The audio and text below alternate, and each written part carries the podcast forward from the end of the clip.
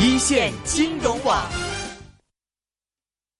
今天的微微直播室里继续请来 Main Lane 啊，那么钻石媒人现在是钻石的行业介绍者是吗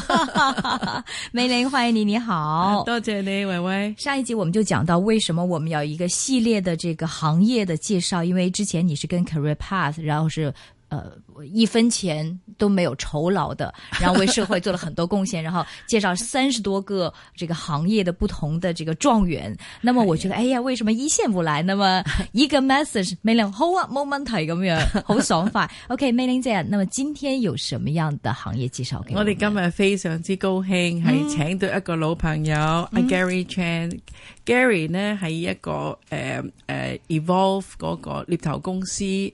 嘅 partner。咁呢，佢亦都係一個 Chief Consultant 啦。嗯，咁首佢席顾问，冇錯啦，咁佢呢喺誒、呃香港嘅就業市場情況呢，係非常之了解，嗯，所以今日首先帶佢上嚟同大家聽眾見下面先。好，Gary，欢迎你，你好。哎，你哋好，你哋好。嗯，好。那么 Gary 他的这个名片都是简体字的，陈伟伦。係系啊，点解簡體字嘅？誒、因為誒、嗯其實而家香港嘅市場咧，好多時候都會涉獵埋中國市場嘅，哦，所以你兩邊係啦。大陸也有咁啊，跑上海啊，或者南中國啊，都有好多即係就業機會嘅。咁亦都會大家即係上海喺香港做嘢啊，香港去上海做嘢啊，咁樣啦。明白。 Gary 啊，我相信大部分嘅聽眾最想知道嘅就係邊一個行業最容易揾工，邊一個行業最難揾工先。 我以為邊個行業賺錢最多 啊哎，第二句就問你啦。 ？OK，誒、其實如果你話講邊個行業誒而家最誒、呃受歡迎咧，啊、零售而家最受歡迎，零售零售誒、呃工亦都特特別多，因為你見其實誒而家誒內地啦，即係自由行好多，誒、嗯鋪頭商場開得越嚟越多，誒、消費力越嚟越強，咁變咗就誒。呃佢哋誒誒誒多得即係佢佢哋嚟幫襯香港啦，咁啊變咗，所以零售業咧而家喺誒香港係受歡迎嘅，尤其是即係奢侈品嗰方面做得好強嚇。嗯，咁如果你頭先你講做得最 難做得最難，其實最困難，我相信係一啲後勤工作啦，嚇、即係誒、呃公司入邊我哋叫 back office 嗰啲嗰啲工嚇、啊譬如可能講緊誒誒 customer service 啊，啊客戶服務啊，或者一啲叫 IT support 啊嗰啲，而家可能好多時候都外判咗俾第啲公司做嘅。誒、你講譬如誒、啊 customer service 嗰啲，好多可能都即係 route 咗，可能去誒、呃、內地啦。我知道打電話問個電話公司，咁啊個電話公司聽嗰個坐喺深圳嘅，係咪就嗯啊？好係似啊美國打電話，結果係印度公司聽㗎。係啊，係啊，已經去晒嘅。因為而家誒有一種叫 IP 風啊嘛，即係 IP 風變咗喺打長途電話嗰方面平咗好多，所以啲公司就唔介意將啲即係長途電話射咗去第啲國家嗰度，咁變咗嗰間公司嗰個 cost 嘅都唔唔一啲都唔大嘅，嚇、因為以前要用電話線，而家就用 internet 線嚇，咁、變咗就誒呢啲工就真係比較困難一啲，因為個 skills 方面呃誒唔、需要太多嚇。咁咧最好揾呢，我大家都最想知啊，邊一個行業係揾錢最好、最安定，同埋最即係成日都有人工加啦，嗯同埋邊個行業揾錢呢係比較少。我諗誒、呃永遠都係 high risk high return 噶啦。咁啊， 其實誒、呃你講香港呢個地方咧，其實都係金融係做得最強嘅，但係最當好然運就個金 risk 融就大大係嚇。咁啊，如果工種其實而家有有好多公司咧，誒佢哋叫 private equity 或者啲誒 venture capital 咧，佢哋會係誒、嗯收購咗一啲行業一大扎一籃子嘅公司咧，然後咧就誒、呃推一啲分出嚟賣俾人嘅。咁所以呢啲呢個行業做呢啲咧，即係啲誒誒佢哋個收購合併啊、M&A 啊嗰啲，佢哋嗰啲係做得最最強，或者揾錢就最多下咁樣。咩啊叫做最多？過百萬一年嘅呢？過百萬美金啦，係哦，啊美金 啊 啊，好犀利！ ，OK，OK，係啊，嚇！好我犀利識過有啲即係做做呢啲 analyst 嘅工咧，去一啲投資銀行度做咧，嗯其貌不揚噶，即係佢嗰個誒學歷係好高嘅，啊係！但係佢佢唔係啲咩話，你覺得佢係好好殺醒、好醒目嘅好食唔係嗰嗯但啲，係佢個頭腦好強係嘅。佢我知道嗰個人係揾一百五十萬美金嘅底薪，係咪個係咪要讀數學底，啊還是係要讀乜嘢底咧？嗯誒嗯嗰個人就係讀誒精數正係數好，係啊啊嗯我知道而家讀數學好犀利，好好玩嘅。嘅，係啊，即係以前嘅觀念咧，就係讀數學嗰啲媽媽都唔明白，就係話讀數學啊好悶噶喎，阿仔，定係去教書噶喎。嗯即係佢哋唔明白，而家讀數學咧可以轉晒牛角尖。啱啊啱啊，所以我我先生係教數嘅。哇以前！真係 好，但係咧，佢有啲就如果他是数学，这係这他真的很爱数学，係他覺得學數學就是應該為數學 的，所以好多人嚟做學數學啦，係為咗炒股票啦。佢話 唉，即係佢係 pure math，你明唔明啊？係數係對佢嚟講咧 Acad- academia perfect 一樣嘢嚟嘅，點解佢唉呢個為咗學咧，為咗炒股票嘅點 解？咁啊，最艱難揾錢又邊樣 呢最艱難揾錢一定係廠啊，即係生產啊最最困難。啊，未令你以前嗰個 industry 冇做啦嗰啲。係啊，即係可能個地方環境又會比較差啲啦，係地點又可能會會偏遠啲啦，咁樣咁誒誒誒，即係而家個成本誒、呃中國生產成本又高咗啦，嚇出邊誒個市場嗰方面，歐美又比較即係冇以前咁好啦，咁變咗即係兩方面。加埋咧，佢哋工作時間或者誒、呃程度上係辛苦過以前好多下嘅唉，真係唔怪啲去晒嗰啲東南亞好多國家 啦，係嘛？係啊，嗱，講開錢咧，我又想問啦一樣啦。咁如果喺香港嚟講，一個誒、呃大學畢業生，咁佢冇經驗，有嘅係學歷，冇嘅係經驗。咁佢哋出到嚟嘅時候咧，乜嘢誒嘅水平啊，收入水平先係合理呢？誒、呃有做過調查嘅，誒、呃大概而家個人工嚟講咧，大部分嘅畢業生咧，我講大部分啦嚇，都係介乎喺一萬至一萬三千一個月左右嘅，嗯嚇。咁我諗呢度都講緊佔緊係六成六七成㗎啦。嗯嗯嗯，但是金融行業也是嗎？金融行業就好視乎你入邊啲銀行度做啦，嗯好似 IBank 一入去就三四萬㗎啦，係咪啊？都係睇你如果有外睇有冇資料。位置嚇，係啦，哦外外資資就係嚇個趨勢都奇怪嘅而家，誒，因為可能投資銀行可能而家變咗好多都係服務一啲內地嘅公司、上市公司，佢哋係希望一啲誒、呃人係有一啲內地經驗嘅嚇，最好懂內地 culture 的，講很流利的普通話的，是係嗎？嗯一定嘅，即係普通話啊，誒，甚至乎佢哋嗰個文化，誒，當然即係喺外國讀書，誒喺。英國，譬如你喺 Oxbridge 畢業，或者你喺啲 Ivy League 美國嘅 Ivy League 畢業，呢啲一定會係首先會係取取錄先嘅。即係咁搶如手果啊啲嚇如搶果手嚇我哋成日都叫嗰啲叫海歸派啊嘛，海歸即係海地回對對歸嘅嘅嘅學生咁樣，呢啲對呢啲係好好搶手嘅。係啊，係啊，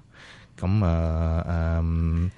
所以香港人如果要要大家競爭咧，咁我諗即係可能首先你語言方面要即係了解英文又要學好，國語又要學好啦，啊同埋個係嘛啊國情啦，係因為。國情又要知道，因為內地人好奇怪嘅，香港人就成日覺得即係傾開偈都係啲娛樂新聞啊、飲飲食係食，係但係其實內地人係好中意談政治嘅。係啊，佢哋係嘅，吓，佢中意好有深度唔足係啦。咁你如果喺呢方面有啲了解嘅吓，你知道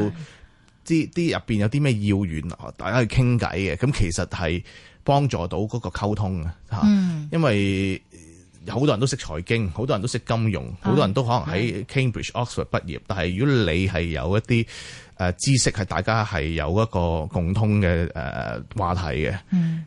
咁佢會好開心。啊嗯。 係咁樣。其實的確是哈，因為我的確認識很多這種朋友，就是又有內地背景，又在外國讀書的，又在這個 IBAN 工作的，他們是跟香港的這些呃，我认识另外一帮朋友呢，就是不是不一样一点。他们哎对呀内地的这国情，比如说三中全会，大家在一起的话，喂，即刻話三中全會啊，在土地改革怎麼樣，這個户口怎麼樣？大家都有咁如果有你有同共同嘅話題，你同香港朋友講三中全會，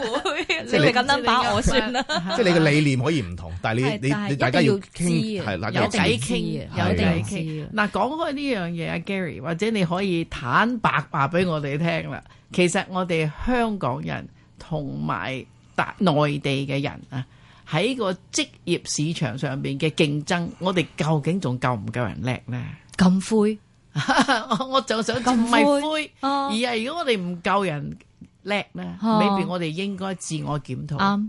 同埋睇下邊度輸俾人咧，我哋就要改善，嗯係嘛？嗯，你你覺得呢點睇？因為我知道你上海有 office 噶，係誒，其實香港人唔係唔叻嘅。係啊，香港有好多時候好多誒誒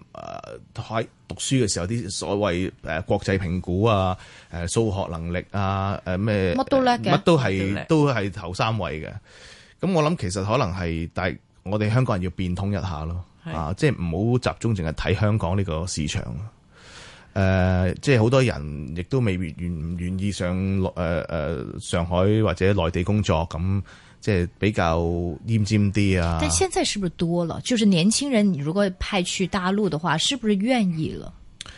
比以誒、前，呃好啲，但係都即係我做嘢嗰陣時，我都覺得佢哋係比較麻煩啲嘅香港人，係啊，即係又要 又要話喂嗰個税嗰度嘅 tax equalisation 點算啊？誒、係或者誒、呃有冇地方我住啊？係誒一年有幾張機票俾我？係即係我會諗就問你呃啲好枝節嘅問題。即係你去上海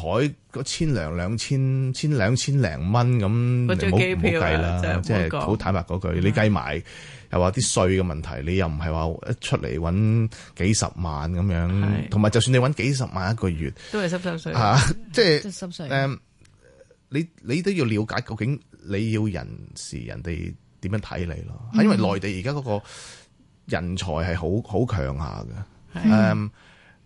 我哋成日都睇就係話，誒、內地人都係揾三兩千蚊嘅啫，咁樣呢啲其實係你喺深圳睇嘅嘢嚟。嗯，係如果你喺上海、北京咧，佢哋嘅人工咧係等於香港嘅，我諗八九成有咁多啦，而家有，好犀利，或者更加比佢多都未比定。佢某啲行業多尤其是零售，因為大家嘅人工其實都係睇佢嗰個營業額嘅啫。嗯咁如果你話譬如譬如你話一啲大品牌嘅，佢哋講緊係嗰個生意額係每個月係數以億計，我講緊間鋪。 Right 咁佢咁多間鋪加埋睇晒，一定多過你香港啦。咁 Right 佢大家拆嗰條數，可以逐啲咁講，一定係多過你香港咁嚇。咁、所以就係、呃我我就話你你你都要知道究竟人哋點樣睇咯。即係如果你樣樣嘢都計住嘅，咁啊呃比較蝕底啲。但是我想问哈，比如说这个现在很多年轻人，好的学生都说要去读金融的，我不知道 Mayling 你怎么样看？就是说好的学生佢嗯觉得想去 I bank，跟住赚十年钱就退休嘅，是不是？你你我接触的很多人就是他无论喜不喜欢金融，然后可能父母教呢個係讀錯金嘅融，觀念咯，因為個個都諗住揾快錢，系啊，但係咧佢哋有一樣嘢唔百幾明白萬美金喎係啦，佢 即一係年佢喎佢唔明白嘅時候咧，就係你冇深度，你捱咗上去咧，你企唔住噶，嗯嗯你企唔住噶。嗯嗯嗯，好似或者阿 Gary 咧就會最好就俾佢講下。其實揾錢啊，Gary 講過俾我聽，最高峰係幾多歲話？最高峰咧，即係即係咁講，你 build 一個 foundation 啊咧，你要真係做得成功咧，誒嘅話咧，四十二至四十五啦，我諗你預誒 mid forties 咧就係最最最揾高錢峰嘅係時候啦。如果你過咗嗰段時間，你你去唔到某一個位咧，就可能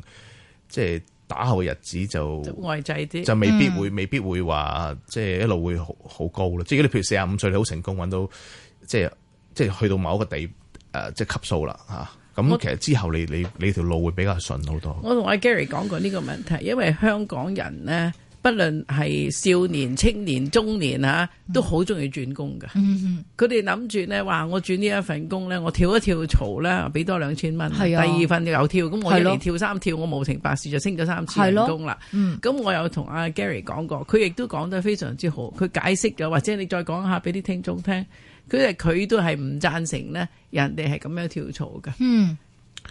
呃因為其實有時誒、呃你嘅經驗或者你升升職啊，誒、或者你誒識嘅嘢啊，做涉獵嘅即係啲 project 啦嚇去做咧，你喺一某一間公司一定要做某長一段時間，你先至可以完成晒成個成個誒誒、呃 project 嗰、個個完成噶嘛。即係如果你喺每一份工你做得好短嘅話，你嘅 involvement 你嘅參與係唔唔係完全嘅話咧，你打後嗰啲工咧，你係困難好多嘅嚇、我或者可以俾一個例子啊，我我就做咗即係呢個行業都獵頭行業都十五六年啦嚇。咁、我見過有一個其實兩個都係我朋友嚟嘅，咁啊有一位咧就誒，呃佢、每一年都轉工嘅嚇、即係為可能三兩千蚊啊咁啊轉工。咁我諗可能開頭大家嗰、個嗯誒、個心係比較紅，即係大家係要比較啊，你要揾幾多錢啊，我又揾幾多錢啊，我而家有人就啊叫咗我去邊度做啦，啊人工又高過你啦咁樣，即係個比較大咗。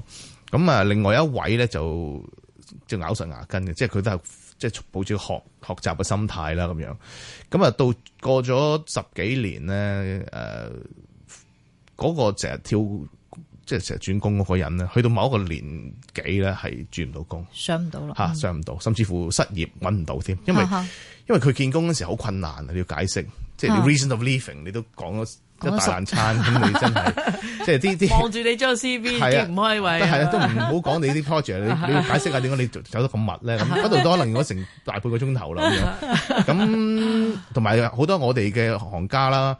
都唔係好敢去即係請 present 請 present 呢啲人俾啲客嘅，因為明白我都又要又要喺度解話，我寫 report，我淨係寫 reason of leaving 嗰個 report，可能都寫 成下幾版咁樣，都冇 let's let's not talk about 嗰、個即係其他 achievement 嘢啊內容唔好講住啊， 啊先講你點解嗰啲嗰啲要走八次 justification 先都有排講。咁咁另外一位就係一路即係一路都係即係留喺一間公司做好長五年到咁樣。咁啊最後佢係好成功嘅嚇，嗯去到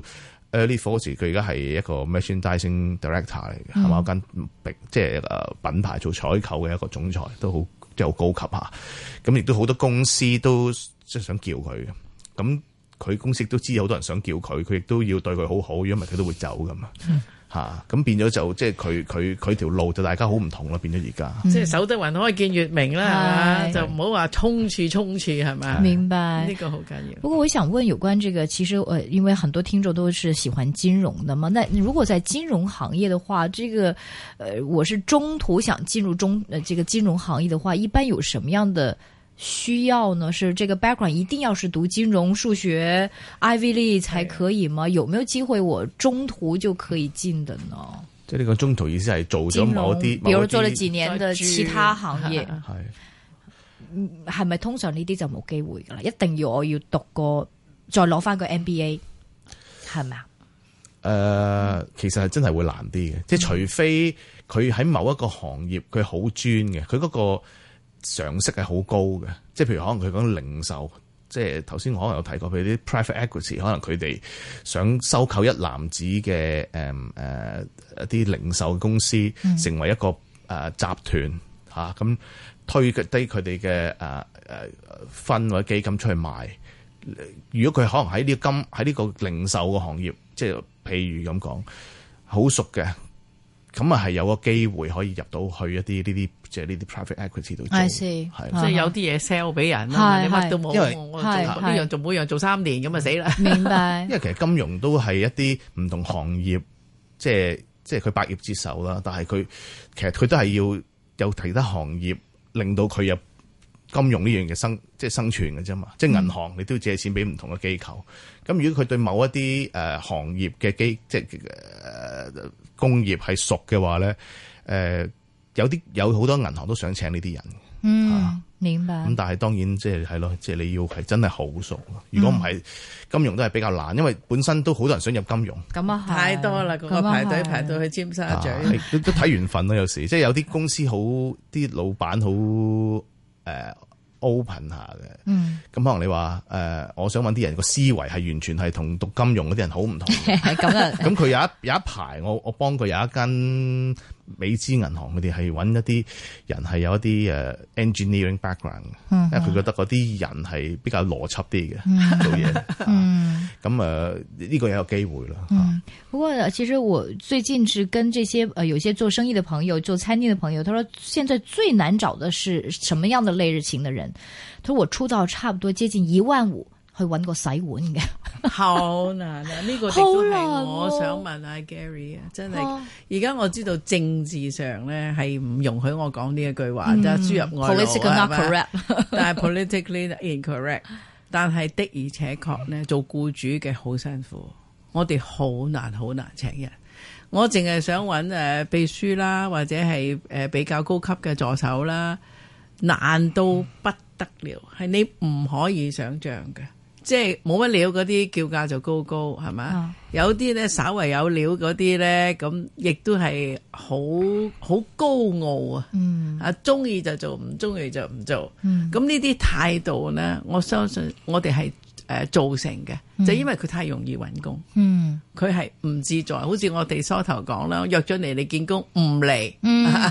點解呢？切，東家唔打打西家，嗯呢呢個態度好成問題。你認唔認為香港應該開放一啲呢？俾外邊嘅人嚟有競爭先有 有有進步。某啲行業係咯，啊我覺得有競爭先有進步，嗯好似醫生又唔準，樣樣都唔準嘅，係嘛？樣樣都係唔準嘅。誒、我覺得如果你話可以俾外勞，即係外勞包括好多樣嘢啦嚇，嗯即係你話如果係可以開放個市場闊啲咧，可能香港人咧就會對佢哋嘅職業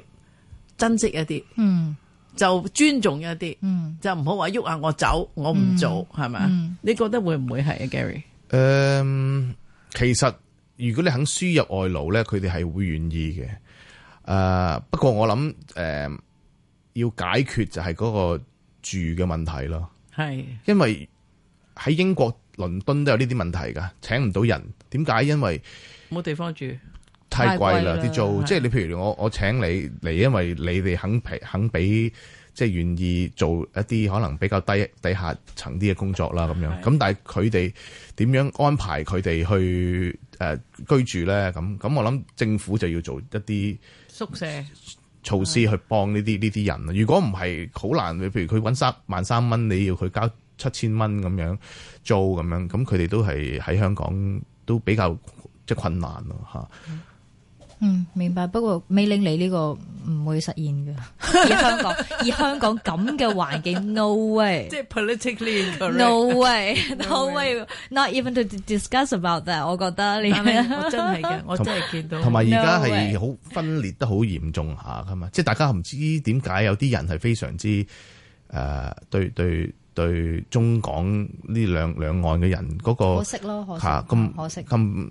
即係大家咁激咯，我唔我唔知點解嚇。我覺得唔係香港人，我覺得係一部分嘅人。少部分嗱，啊呢個小部分人咧，佢因為佢 Stir 大 up 聲，係啊，所以你就覺得係好嘈吵，但係大部分人唔出聲，係啊，所以就有呢個問其題。實係好咁佢哋惡唔文啊嘛啊明，其實係好唔文明噶嘛，即係呢個其實係牽涉咗啲 racial discrimination 嘅直嘢情。擺到明係咪係啦先啊呢個係㗎。不過你 話 racial discrimination，而家嘈緊嗰啲人，佢自己本身就係大陸落嚟嘅。 有㗎，你係咪？你幾耐有前啊㗎你嘅爸爸、你係嘅啊父祖父都係都大係陸啫落嚟嘛嘅，係啊即係呢個就係問題啦。你唔係啊係 racial discrimination，我係 discriminate，或者你係非洲人乜嘢人，我反而理解。而家我唔可以理解就係佢 discriminate 嗰啲，可能都係佢啲祖先嗰 啲。喂，你爸爸都係嗰度嚟嘅啫嘛，係係嘛啊？，係啊，所以呢個係真係百思不得其解。係啊，係啊，所以嗯。不过我们也讲到这，拉了远了一点。不过今天，今天我们非常感谢，所以 Gary 啊，来自这个一个是猎头公司哈，Evolve 的猎头公司 Gary Chan 陈伟伦先生讲讲他这个行业。不过我最后想问你，就是如果我想去你这个行业，需要什么样的 qualification？这个前景会怎么样？在香港有前景吗？还是在内地的前景大一点呢？Head hunting，嗯，其實呢個行業有啲人話係有少少下滑嘅，為什麼我我唔覺得嘅，因為又係多謝互聯網啦嚇，啊 哈即係而家好多誒係咯上網揾 online portal 啊。誒、有有啲有啲網站直頭係可能真係攞嚟，即係啲人會擺晒佢哋啲 CV 喺度啊咁樣。但係我覺得其實未必一定取代到，因為好多時候有好多高層嘅人唔會主動去揾工嘅。嗯吓，佢哋知道自己如果自己走出去揾咧，就算佢好想咧，就唔值錢㗎啦。嗯，即係我諗好似啲係啦冇錯即係我諗好似啲女仔咁樣，就算佢好中意嗰男仔，都唔會好主動咁樣去揾佢。即係唔明白啊 咁呢個入行即係困容唔容易，其實唔唔難。不要過咩就啊要求咧？咩 background 啊咧？佢自己都喺英國大學讀到好多 degree 㗎。但是要什么样的 background 才可以进這個 high hunting？还是没有 specific？其實開頭其實有好多咧，就會係喺個行業，即譬如佢係做零售先嘅，咁佢好熟好熟零售嗰個結哦構，咁佢、就做专门的那係啦個就專門哦嘅，咁、就過去。有好多可能係誒誒哦做開即係人力資源，I see （human resources） 過去， I see，